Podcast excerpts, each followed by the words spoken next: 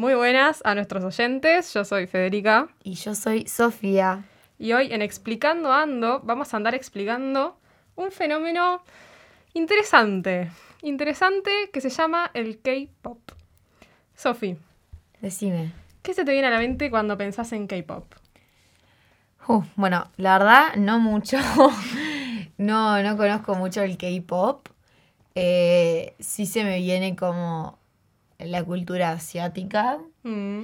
No sé, bueno, Corea, porque por la K. Me imagino que. Ah, porque no aclaramos. Cuando decimos K-pop nos referimos a el pop coreano, es decir, que se produce en Corea del Sur. Nada, me imagino como esta banda de K-pop. Em, no la conozco, pero la banda esta de K-pop. Que son como todos medios que se visten iguales, como un One Direction, pero de Corea. sí, va por ahí más o menos. Ahí va. Eso es todo lo que sé. Sí, yo tampoco sabía mucho del tema, pero bueno, como nuestros oyentes querían saber un poco sobre el fenómeno este, que bueno, claramente eh, no podemos hablar de relevancia porque eh, BTS, esta banda súper famosa. Ah, BTS, esa, muy bien, muy Esta banda súper famosa em, está básicamente liderando todos los charts de música occidentales. Este, así que bueno, como nuestros oyentes lo pidieron, nosotros acá venimos a explicar un poco lo que es el fenómeno del K-Pop. Bueno, eh, la industria como, como se conoce hoy se empieza a fundar en el año 1995 cuando un productor de música coreano llamado Lee Suman empieza a estudiar en detenimiento em, estos fenómenos masivos de la música, por ejemplo los Backstreet Boys en Estados Unidos, y le parece como una buena idea trasladar ese estilo de música y esa como cultura musical a Corea del Sur, por lo que funda una compañía llamada SM Music Entertainment, eh, que es una de las que lidera en realidad el tema de del K-pop coreano en Corea actualmente. Y decide formar una banda, o sea, empieza como a buscar potenciales em, chicos que estén como, tengan como determinados em, estándares de belleza, o sea, que sean muy altos y tengan, o sea, son bastante como eh, estrictos los estándares de belleza coreano, pero busca, sí, busca un, un, criterio muy específico y forma la primera banda boy band coreana llamada HOT, H-O-T polémico. sí, sí, pero a ver, eh, un poco más qué, qué onda con esta banda, o sea, ¿tuvo éxito? Esta banda tuvo bastante éxito en realidad en Corea del Sur. Em, no fue claramente como los Backstreet Boys, pero sí fue uno de los primeros grupos, o más bien el primer grupo en Corea en vender un millón de álbumes y llenar un espectáculo entero en el Estadio Olímpico de Seúl. Este, entonces, aprovechando el éxito que tuvieron estos chicos, la discográfica empieza a estudiar este, y a debutar más grupos, como por ejemplo SIS, eh, la solista Boa, el grupo TVXQ, y empiezan a surgir otras discográficas, este, aparte de SM Entertainment, como YG Entertainment y JYP Entertainment. Y comienzan a seguir esta misma dinámica de reclutación de chicos y chicas coreanas, y bueno, y artistas solistas, ¿por qué no? Este, y se empiezan a configurar a lo largo del tiempo las boy bands que conocemos, como por ejemplo lo es hoy BTS. Em, y nada, y cerca del 2005 a, bueno, más o menos 2012, hay unos grandes grupos, por ejemplo Big Bang o Girls' Generation, que empezaron eh, a tener como marcar fuertemente eh, un mercado en Japón y también en Estados Unidos. Pero se da como el quiebre de, de la penetración, por decirlo así, del K-pop en Estados Unidos con el single de PSI, PSY, perdón, Gangnam Style. ¿No te trae recuerdos? Un hit, un hit de las épocas. No, y además después tuvo como varias, varios hits, o sea, no fue el único, ¿no? Arrancó con ese y después sacó Gentleman, ¿no? Una cosa así, que era muy tipo época de cumpleaños de 15. Bueno, no sé, como que siento que se bailaba mucho, además no fue solamente la, la, canción, era como el baile, la coreo, todo, ¿no? Como el pasito del, sí, del, de las manitos ahí, totalmente, sí, sí, sí. Bueno, y ese video se hizo viral, claramente fue el primero en llegar al billón de visitas en YouTube. Eh, el, artista P, eh, PSY llegó a, a performear, a este, presentarse en shows de música este, y en shows de, de premios de música estadounidenses. Este, y nada, claramente marcó como un precedente en el antes y el después del K-pop en, la industria musical occidental. Tenía como un carisma también especial, era como. Yo siento que la gente también lo consumía desde, el humor, o por lo menos él se vendía así, ¿no? Más allá de era como este personaje también. Sí, tenía como un, un, un, aire como muy cómico, en realidad después en entrevistas también que vimos para preparar este video, se mostraba como muy... Em, como que no le importaba nada, él era muy de... Sí, de, yo qué sé, de cómico, este, que claramente como es muy distinto a la imagen que da eh, un artista, por ejemplo, no sé. Sí, americano. Claro, yo qué sé. Que tal, si bien, o sea, tienen, van a talk shows y hablan y lo que sea, no es lo mismo. No, también es eso como no sé, me, me, me, acuerdo, creo que era el video de, no sé si el de Gangnam Style o el de Gentleman, porque en realidad como que medio que la coreo era la misma en los dos. Pero me acuerdo que él, como que a propósito, trataban de ridiculizar como este paso que lo hacía todo el tiempo, hasta incluso en el baño, en el no sé qué, como que te mostraban haciendo... Eh, ese pasito y vos por el contrario es un, no sé, una canción de cualquier artista en Estados Unidos y es como mucho más con un tinte serio o más tipo mm. eh, sexualizado, como que no va por el humor generalmente. Sí, me acuerdo que una, en, una vez fue al programa de The Ellen, de Ellen Show, y, y, se puso a bailar el pasito ese con él y todo el mundo se moría de la risa. Sí, tiene como un aire bastante este, distinto que a la gente le empieza a interesar y le empieza a llamar la atención y más allá de esta música como pegadiza, que después vamos a ver este, un estudio muy interesante con respecto a cómo se, cómo se produce la, música coreana, este, que a la gente le, empieza a interesar un montón y empieza como a penetrar mucho en el, en el sistema este de, consumo de música en Estados Unidos. Y ahí es donde empiezan a surgir y a popularizarse bandas en el occidente como el, hoy lo es BTS o también EXO eh, bandas de mujeres como Twice, por ejemplo, que son todo bandas que se producen justamente para eh, producir hits. Y, y, nada, y hoy en día, este, después en un ratito lo charlamos, de cómo eh, sí, es como muy música comercial, ¿no? Como con ese fin. Sí, ahora este, vamos a, hablar un poco de, de eso. Nos estamos anticipando. Nos estamos anticipando, anticipando. Este... Pero nada, por eso, no cabe preguntarse a todo esto, tipo, ¿por qué ¿por qué un, o sea, música? Porque cada uno puede llegar a pensar, este, ¿por qué, o sea, a alguien le interesaría escuchar música que, o sea, no entiende o que no sabe qué está diciendo? Este, capaz de un lugar tan remoto que nos puede parecer, o sea, primero a nosotros acá en Uruguay y después a gente en Estados Unidos, lo que es Corea, o sea, un país asiático.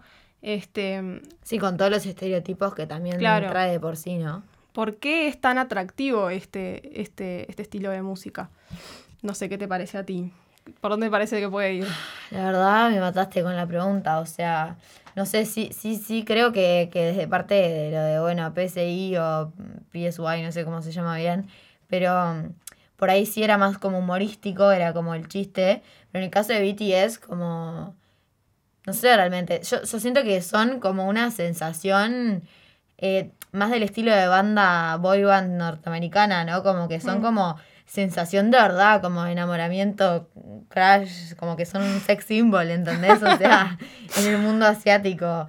Y, y que eso también está llevado a, a, digamos, Estados Unidos o mismo América Latina. O sea, conozco bastante gente que los escucha y que son full fans y que están tipo enamoradas, todo, o sea. Sí, es como que se trasladó este fenómeno de las boy bands, que justamente lo que mencionabas un ratito, que este señor, este Lee estudió meticulosamente todo, no solo la música, sino la cultura que implica em, producir este, hits y hacer como que la gente este, se sienta como involucrada en la vida y en lo que es el artista, que llegan a, que, bueno, que se convierta hoy en, como en un fenómeno mundial que más o menos que donde sea que estés parado en el mundo mencionás BTS y más o menos saben de lo que le estás hablando.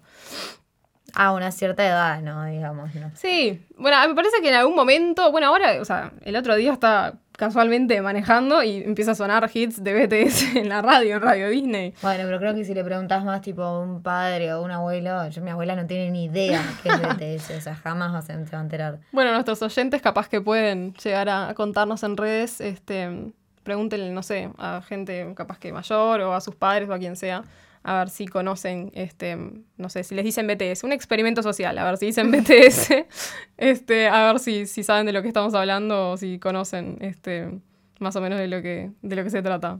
Pero en relación a por qué es tan exitoso eh, el género de música coreana o el K-pop, el pop coreano, por qué están liderando los charts eh, artistas coreanos, por qué los están invitando a todos los shows estadounidenses, por qué los nominan a Grammys, que es como un, un tipo de premio bastante como occidentalizado, por decirlo de alguna forma.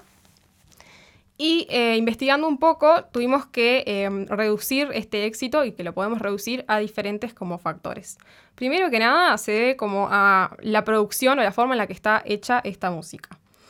Em, no sé si alguna vez llegaste a escuchar algún tema, Sofi, con respecto al K-pop, si Creo llegaste que a escuchar alguno habré escuchado también por la radio, por algo de eso, pero no me he puesto a escuchar, como que no es que lo puse así en YouTube. Claro. Bueno, en realidad em, yo para investigar para este episodio estuve escuchando bastante y te das cuenta de como que el tono de la música es muy... Em, bueno, en realidad hay canciones obviamente lentas, como, ¿por qué no? Pero las canciones son como muy em, intensas, por decirlo de alguna forma. muy Eh, del baile, ¿no? Sí, eso es uno de los factores importantes que te me estás adelantando. este, pero, pero sí, es como muy intensa. Vos ves los videos y es como un, un shock de colores a tus ojos. Vos decís, que ¿qué estoy viendo? O sea, es como un... Yo me sentí bastante abrumada. Y no en el mal sentido, pero abrumada en el sentido que es como demasiado para consumir este, en una sentada, por decirlo así. Y eh, interesantemente, en, con respecto a cómo está producida esta música, en 2011 unos investigadores, este, utilizando el algoritmo de Spotify, eh, usaron para categorizar las canciones con respecto a diferentes eh, variables, que es lo que termina siendo como un hit de música. O sea, qué es lo que hace a las canciones que, se- que se conviertan populares o, pegadizas. Y dentro de esos factores este, estaban la bailabilidad, em, speechiness, que es como la cantidad de palabras que hay dentro de, la canción, la energía, la acústica, eh, la instrumentalidad, etc. Y tomó un montón de, de artistas em, coreanos y los categorizó con respecto a, esas em, variables, agregándoles un factor numérico. Y resultó, o casualidad, que BTS, por, o términos este, matemáticos, resultaba que estaba al tope de todas estas em, variables, por decirlo así. Entonces tiene cierto sentido que ellos, de alguna forma, hayan em, como destacado en ese sentido de los demás artistas coreanos. Pero eh, después esta investigación lo que hizo fue comparar estos valores con eh, artistas occidentales, como por ejemplo Cristina Aguilera, Lady Gaga, Kelly Clarkson, Rihanna, Bruno Mars, etc. Y resultó que este, BTS tiene valores eh, más altos con lo que respecta a la, a la bailabilidad en ese sentido de una canción y la speechiness, es decir, la cantidad de palabras, lo pegadiza que son las palabras y el factor de energía. Es decir, lo que estábamos hablando, de cómo es como esta intensidad cuando ves la canción, este, que como que te abruma porque es como de, muy fuerte el beat. La verdad que los recomiendo este, escuchar este, algunas canciones para que sepan más o menos de qué estamos hablando. Pero para, y estos charts, ¿no? ¿En base a qué hacen sus... O sea, ¿cómo hacen para ponerle un número a qué tan bailable es una canción? Y la verdad no sé, pero los investigadores usaron el, el algoritmo de Spotify. Eso creo que está todo producido este, matemáticamente, em, Me analizando. parece muy loco eso, o sea, ¿cómo podés saber? O sea, porque bueno, capaz que la parte de, de, no sé, instrumentos utilizados o, De percusión y eso sí es más medible, pero... o, o las palabras que utilizan, pero el tema de eh, energía, bailabilidad, me parece un poco extraño, ¿no? Sí, fue, o sea, fue bastante interesante el, el artículo. Si quieren, se los podemos dejar en redes, cosa de que lo puedan ver. También está lleno de tablas. Tiene unas gráficas un poco extrañas, pero este, en el caso de que lo quieran ver, lo dejamos eh, en redes. Pero, mm, pero en ese sentido, tiene sentido que las canciones eh, coreanas, o en este caso, este, tomando el caso de BTS en particular, tengan más éxito que las eh, canciones, o sean más eh, eh, calidad. Virales, capaz, ¿no? ¿Cómo? Virales. Claro, sí, más virales, más pegadizas en términos a otras canciones occidentales, porque son eh, mayores en términos de bailabilidad o speechness eh, o instrumentalidad, este, que son valores que este, revela el estudio que son mucho más potentes al momento de categorizar qué canción es un hit, se vuelve un hit o no. Bueno, en cuanto a otro factor importante con respecto a por qué el K-pop eh, se está volviendo viral, por decirlo así, en el occidente, es por el factor de stage presence, que sería más o menos como la presencia en el escenario. Eh, un pequeño experimento. Artistas que se te ocurran, Sofi, que como que hayan marcado eh, la industria musical en Occidente? Así como que vos digas, pa, todo el mundo sabe quiénes son estos, por ejemplo. Bueno, capaz que por, por, por presencia escénica, creo que. Bueno, Freddie Mercury seguro. Sí. Eh, más, más contemporáneo, por ahí te tiro un Beyoncé, no sé, siento Sí. que tiene como tremendos espectáculos también. Eh, no sé, hay un montón, me parece, pero bueno, nada, te tiro eso. Está bien, está bien, no, va, va por buen camino. Este, y en realidad sí, creo que va por ese lado, que no sé si alguna vez, o sea, cla- claramente no llegaste a ver, pero mirando la- las presentaciones de estos este, muchachos jóvenes, artistas coreanos, ponen demasiada, demasiada, demasiada energía y, y producción en lo que es el momento de presentar la canción. Por ejemplo, yo miraba, no sé, clips, por ejemplo, de, de Justin Bieber, ponele, ¿no? Bailando, no sé, X canción en un festival. O, por ejemplo, bueno, Dua Lipa, que fue bastante viral en términos de que no tiene presencia escénica y la criticaban en redes, que no bailaba, que se quedaba quieta, que lo que sea. Siento que es un factor em, súper importante que, o sea, las presentaciones coreanas son como un nivel de producción y, o sea, coreografías súper estrictas y, y como, no sé, meticulosas en ese sentido, que realmente como que no hace falta tener ni, bailarines, ni que tengas, un, no sé, un escenario preciosamente decorado, ni... Porque como son muchas de las presentaciones de los artistas occidentales en, en los programas de... en los award shows estos, este... Como que no hace falta y ellos como que por su propia cuenta como que llenan un escenario con esas coreografías y es que es realmente impresionante, los invito a, a- a que lo miren. Este, que tal, no significa que los artistas ahora occidentales no tengan este, presencia escénica. Claramente, como dijiste vos, por ejemplo, Beyoncé es una de las, de las este, como performers más eh, populares en ese sentido. Siempre sus shows son como muy... eh, Sí, tienen como, no sé, mucha prop, mucha parte de como, no sé si capaz que, o sea, sí tienen baile, pero no creo que sea a este nivel, o sea, me parece que va más por el lado de que, bueno, a nivel de espectáculo tienen como, no sé, mucha escenografía, mucho como que pensamiento, juego de luces, etcétera, pero por ahí sí es verdad que, que, que no, no sé si se destacan tanto en Eh, ese por sí sentido, mismos. como- Eh, había eh, uno de los videos que miré para investigar de esto, decía de cómo, si vos probablemente, no sé, agarra un artista X que tú quieras, cualquiera. Eh, ay, no sé. Bueno, Dua Lipa, por ejemplo. Dua Saquemos, Lipa. Dua Lipa ta, canta muy bien, claramente no soy yo para decir quién canta bien y quién canta mal. Pero si la paramos, hacemos el experimento de pararla en un escenario y sa- saquémosle tipo los bailarines, eh, los fuegos artificiales, em, Sí, las luces. las luces, todo, toda la producción. Ella en sí misma, por, por sí misma, las presentaciones que yo llegué a ver, no son nada que, que, que- que te emocione, por decirlo de alguna manera. Es como que ella ahí quieta, este, cantando, que canta muy bien, pero no, no tiene ese factor de, de presencia Claro. escénica como tenía Freddie Mercury, como tenía Michael Jackson, este, o bueno, Prince. Son como artistas eh, completamente distintos. Elvis, o sea, artistas completamente... El rey del swing.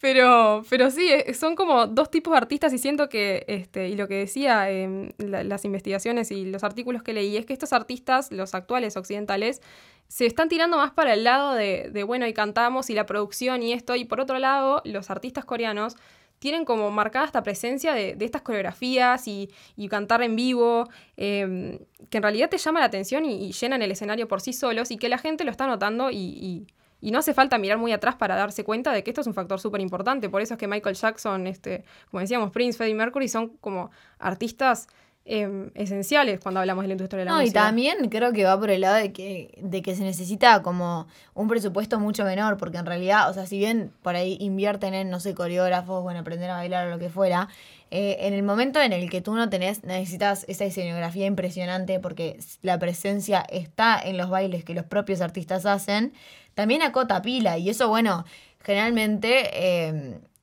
no, no sé muy bien cómo es la situación de Corea, pero sabemos que en Estados Unidos y bueno, en el Reino Unido, si se quiere también, hay como mucha plata en estas, en estos aspectos para eh, los hiper mega cantantes famosos. Pero no sé si en el resto del mundo es así. Y si, por ejemplo, en Uruguay quisieras hacer una producción de esa índole, jamás podrías. Sí, o sea, no. tenés que jugártela 100% al talento y a la bailabilidad. pero No, igual en Corea, y ahora en un ratito, si querés, lo mencionamos brevemente, pero es la cantidad de plata que mueve esa industria. O sea, me acuerdo que en uno de los artículos decía que uno de los este, de los miembros de BTS, porque en Corea del Sur tienen el servicio militar obligatorio, se tenía que ir a hacer el servicio militar obligatorio y evaluaron, o sea, la cantidad de plata que ganan en comparación a, a mandarlo con, a, la milicia o a cumplir el régimen obligatorio militar. E, esa es, patética la decisión de decir preferimos mandarlos a, que cumplan el servicio militar obligatorio porque en realidad, o sea, pierden una cantidad de plata y es impresionante.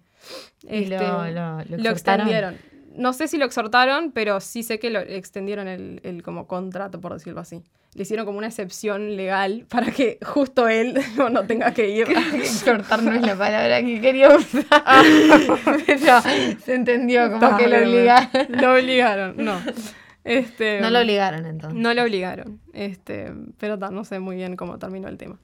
Y en cuanto a un último factor de por qué em, la, la, música coreana está siendo como un boom en, en Occidente y por qué está siendo tan exitosa, es el hecho de eh, como una identidad pública que, tienen estos artistas y todo el tema del marketing que tienen detrás.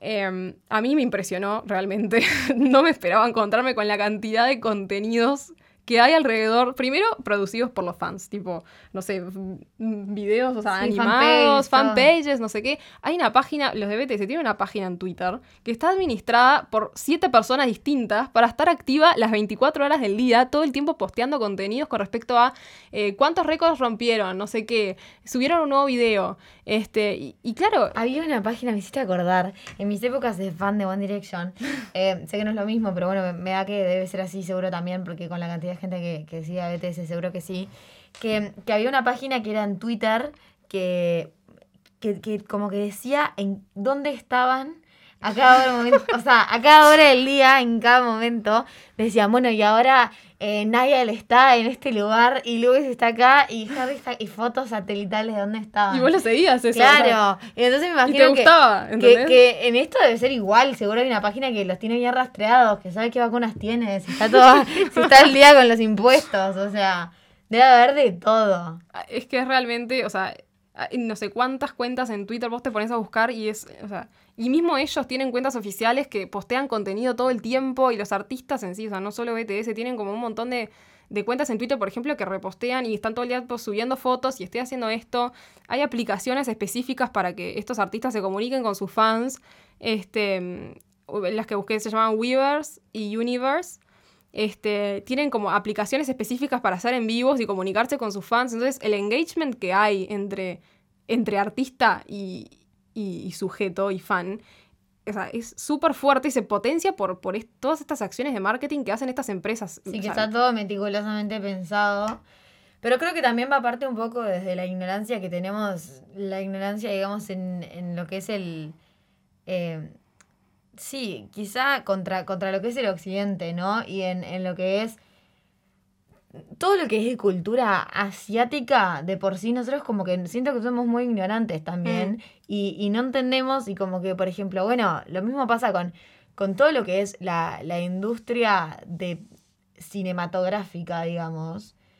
Bueno, hasta que no vino Parasite, ponele, o sea, nadie los tomaba en serio, ¿entendés? Y después mm. Chang fue, ganó Oscar, o sea, digo, y me parece que también en la música va por ese sentido, o sea, como no somos conscientes de la enorme máquina que es y también, o sea, lo que mueve, por ejemplo, China, que es un mundo aparte, porque mm. vos tenés que pensar que, o sea, no sé, China tiene sus propias redes sociales, sus propias cosas, como que debe haber ahí todavía mucha más información que nosotros ni siquiera llegamos a acceder, que desconocemos completamente. Entonces, como y ahí pega mucho más que acá, y acá ya está pegando bastante, entonces imagínate. Es, literal, o sea, investigando para esto realmente me di cuenta de, la cantidad, primero la cantidad de plata que se mueve, y es como un mundo completamente, o sea, que... O sea, si lo mirás afuera y decís, bueno, ¿qué, ¿qué hacen estos coreanos acá? O sea, en, la música occidental, diciendo, o sea, o sea, ¿qué tienen que ver? O sea, no tienen... Y, realmente, o sea, te sorprende la cantidad de cosas que, que, que hay detrás de esta producción de artistas. Por ejemplo, eh, el proceso de selección de cada uno. Em, los hacen hacer como... Em, los entrenan por años. Primero los hacen audicionar cuando tienen tipo aproximadamente 10 o 12 años y los hacen entrenar como por 5 años antes de poder llegar a, como debutar, como lo dicen ellos. Este, y poder tener a sus fans y lo que sea. Este, y es un sacrificio súper grande porque, a ver, son chiquilines de 10 años. Yo a los 10 años, no sé, Sí, es como. Estás haciendo cualquier cosa y estos chiquilines, tipo, ya tienen que o sea, Es sacrificar como la la mitad de su carrera vida. temprana, o sea, elegir si querés. O sea, es algo para lo que hay que estudiar, tenés que formarte, Claro. hacer. Los hacen tener clases años. de baile, o sea, para que quede todo exactamente igual y, y las voces, este, no sé, la verdad que es como, yo la verdad que le gané un respeto muy grande. y para terminar con esto que estaba diciendo del marketing, ya ir cerrando el episodio, em, en términos de marketing me sorprendió que, por ejemplo, los álbumes. Cuando vos compras un, un disco, por ejemplo, no sé, querés ir a comprar el álbum, el último álbum de Ariana Grande, Mm. vos vas y lo comprás y es un CD, o sea, abrís la cajita, vos mismo lo ves One Direction, por ejemplo, vos que tuviste tu época fan. Sí. Lo comprabas y, ah, ¿y qué era? O sea, que había dentro un CD y la, Y la hojita. librito- No, un librito con alguna foto o algo de eso. Ta. Las letras de las canciones. Los álbumes de estos tipos eh, vienen como en cajas súper producidas, tienen como tarjetitas con cara de ellos que la gente colecciona, vienen con, con libros de lyrics tipo todos producidos, este, con inclusiones, yo qué sé, había uno que tenía como unos lentes tipo 3D, este, Sí, una locura. es como... Y vienen en, en formatos súper distintos. Uno veía como una cajita de, de comida rápida y adentro tenía. O sea, es realmente. A mí me, impresionó Sí, términos pienso, de creatividad. Exacto. atrás. Este, y nada, después todo el contenido este que hay alrededor de ellos que se produce, em, de contenidos de variedad, por ejemplo, hay programas específicos dedicados para promocionarlos a ellos em, y su música y contenidos de humor, em, los llevan a programas de radio, entonces es como todo un- una cosa súper planeada de, de cuál es el recorrido, por ejemplo, lanzan un álbum y bueno, y después tipo hacen, ah, porque hay shows de música también, hay shows de música específicos, o sea, todas las semanas se, se transmite un programa de música y van, o sea, grupos y llenan toda la hora de, de programa con músicos, eh, entrevistas a músicos y, y performances. Y vos decís, o sea, ¿cómo te da para llenar todas las semanas un episodio con, con gente y con artistas este, cantando, promocionando? O sea, es realmente una industria inmensa. Este, está con un montón de pienso atrás que vos decís, está, o sea, con razón, con todo esto de- del marketing y la relación y el engagement tan fuerte que hay entre artista y fan eh, y la producción de las canciones, o sea, deja de ser tan raro decir, bueno, ¿por qué estos artistas? O sea, ¿por qué estos coreanos? Y no lo digo despectivamente, al contrario, con todo el respeto del mundo, ¿por qué estos coreanos dominaron básicamente la industria musical estadounidense? Sí, claramente tienen eso, lo que decíamos, como mucha, mucha cabeza, muchos años de estudio también, porque esto, digo, me parece que ha sido un proceso, no es que un día para el otro. Y como que poco a poco fueron conquistando diferentes países y diferentes regiones, ¿no? Porque me imagino que por ahí eh, el, el furor de, del K-pop, eh, ni que hablar en Corea, pero digo más sí en, en, en los sectores o en las zonas asiáticas, como que llegó primero y después fue llegando quizá más hacia el lado de Estados Unidos, Europa, después por último, bueno, me imagino que América Latina o no sé, como que en ese sentido fue creciendo a poco, pero hoy se ha transformado en una máquina enorme que Que mueve millones y millones y millones de dólares. y millones y millones de fans y de Sí. personas. O sea, a mí me sorprende. eh, primero, o sea, que aparezca en Radio Disney el K-pop, a mí me, me En Uruguay, ya que en Uruguay lo pasen. Que haya fans, que haya gente que las veas con las remeras, con las caras de los tipos, ¿entendés? O Mm. sea, bandanas, no sé, como todo ese movimiento que, que no sé, o sea, si alguna vez ha surgido por bandas que no fueran Estadounidenses. como estadounidenses o, o europeas, Mm. pero digo, como... Del mercado occidental, por decirlo así. Sí, es Sí. realmente por ahí donde viene el, el tema de, de la vanguardia de este género. Este, mm, A ver, ¿te animás a poner alguna, Alguna algún canción. tema medio K-pop como para ir cerrando esto? Escuchar un poco a ver qué onda este movimiento, porque la verdad es que yo no... pongo, pongo. Hoy, hoy Fede trajo preparado el tema, yo dije, prefiero sorprenderme. Este, Así soy como una espectadora más, o sea, yo digo, enuncio lo que- el desconocimiento del pueblo, me parece a mí. Ahora pongo una canción. Pero está eso, o sea. Mientras, bueno, eh, nada, pedimos que, que si ustedes escuchan o son fanáticos de- del K-pop, que también nos avisen en las redes, así podemos también sumar otras perspectivas. Yo conozco un par de personas que realmente están muy metidas en esta onda, que les copa. Eh, y la verdad estaría buenísimo como también poder hablar con ellos en ese sentido. No sé si les interesa, capaz que podemos sacar como un K-pop 2.0 en el que podamos traer invitados y, y- y dialogar un poco acerca de este tema. hacerlo desde el punto de vista de, de, de los fanáticos. Podemos traer a fanáticos. Sí, sí, cómo ser un fanático de K-pop en Uruguay. A mí es algo que me vuela la mente, o sea. Si les interesa. ¿Cómo conseguir ustedes- el merchandising de tu K-pop preferido? O sea, acá, ¿no? Sí, Te lo está, que está bueno por- esos piques. No sé, como que por ahí está interesante. La lista de piques para convertirte en fan del K-pop. Afe, ¿qué canción me vas a deleitar ahora? Yo quiero, quiero cerrar ahora, mientras que nos vamos, eh, con una de, de- de BTS, porque la verdad que hablamos tanto de BTS que... Pongo la última que sacaron de Dale, BTS. Este, pero nada, eso.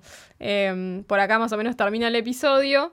Y em, nada, si quieren algún otro tipo de, de episodio con respecto a este tema, estaría bueno este, nada, Cualquier duda que tengan, perfectamente le pueden preguntar a Fede. Porque- La cantidad de videos que me Porque he miré hecho para mucha investigación. Y también, bueno, si tienen un comentario o algo para que por ahí nosotras desconocemos, siempre es más que bienvenido. Así que bueno, también vamos a estar en, en nuestras redes, en Instagram, explicando barra baja ando. Ahí vamos a estar preguntándoles un poco qué temas quieren para la semana que viene. Eh, no sé, a ver qué se les ocurre para el podcast. Ya saben que a nosotros nos gusta hablar un poco de todo y andar explicando situaciones de la vida, así que si hay algo que les genere dudas, adelante, nos lo mandan por ahí.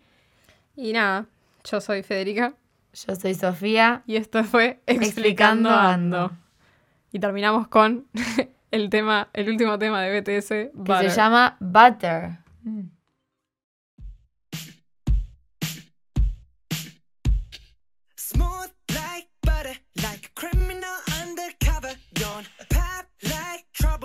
Into your heart like that.